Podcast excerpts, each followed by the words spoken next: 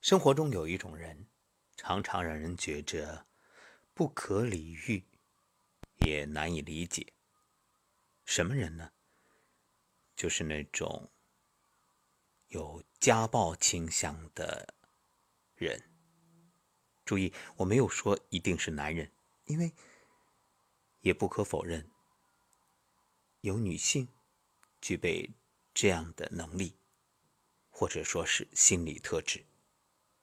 而这种人呢，有一个最大的特点是什么呀？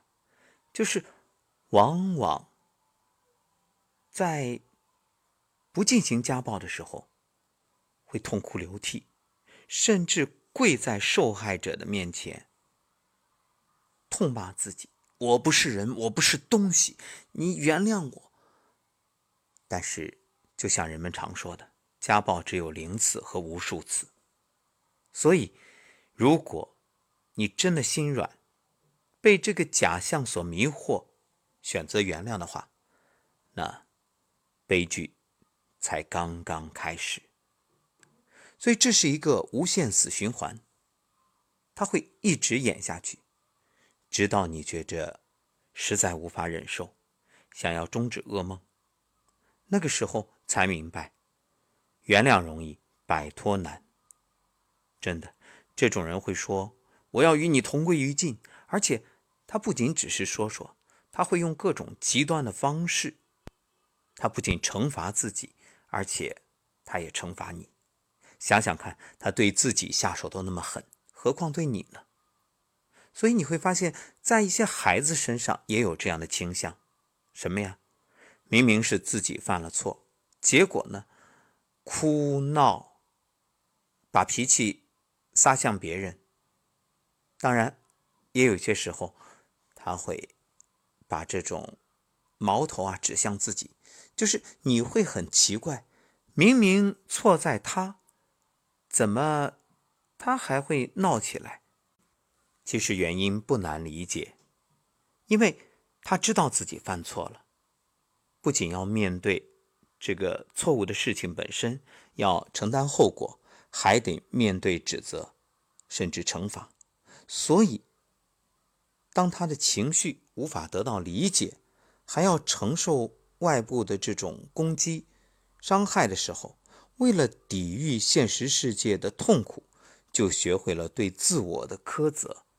这是孩子的逻辑。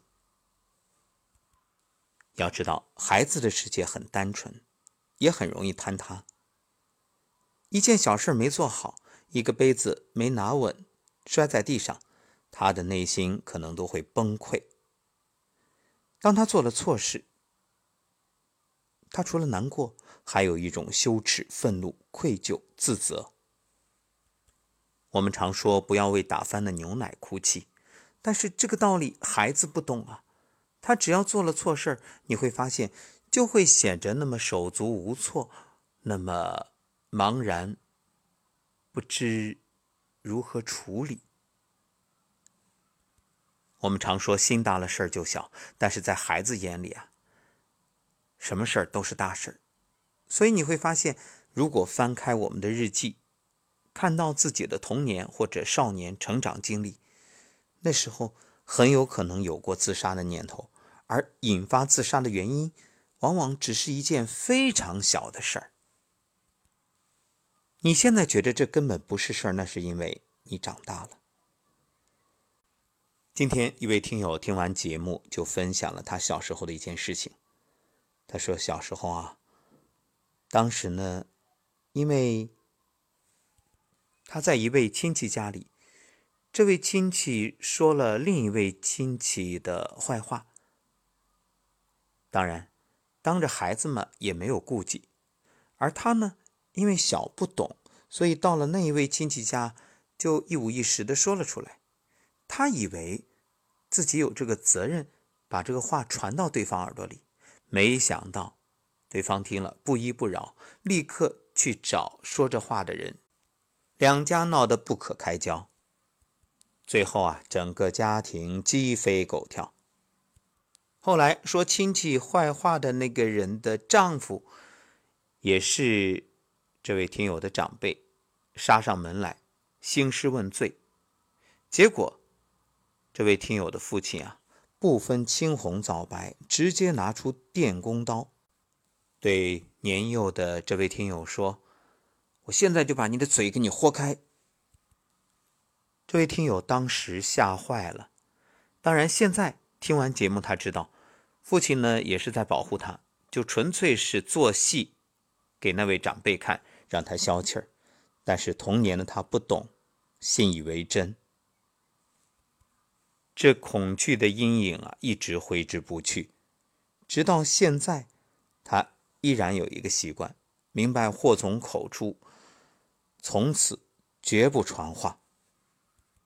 当然，这位听友非常孝顺，对父亲一直都照顾得很好，并没有怨恨。但是时至今日，想想依然心有余悸，可见父母的这种。言行处理问题的方式，在孩子的心里会留下多么深刻的印象。那么，作为年轻的父母，当孩子有这种自责的时候，该怎么办呢？两个字：共情。其实就是设身处地，站在孩子的角度，你能理解就好了。你能说出孩子内心的想法。比如杯子碎了，这个时候。不要去说，哎呀，没事儿没事儿，这算啥事儿？这有啥大不了的？那你还是站在大人的角度，站在成年人的视角，你没有考虑孩子的心。杯子掉了，摔破了，你一定很难过。这么一说，孩子的情绪就已经得到了你的理解，他立刻就会释然，因为你。重视了这件事，而且也包容了。父母情绪的包容力对孩子非常重要。包括孩子被抢了玩具，或者被同龄小朋友打了一顿，你千万不要说：“哎呀，这不算事儿。”你看，如果是孩子是受害者，那反过来被别的小朋友打了，接着呢，别的小朋友的妈妈、爸爸来道歉。这个时候，作为父母，你绝对不能说没事没事啊，这不要紧。你没有权利这么做，因为你不是孩子，你不知道孩子受到怎样的伤害。你应该真正的去理解，让孩子去接受这个道歉，让孩子自己决定该不该原谅。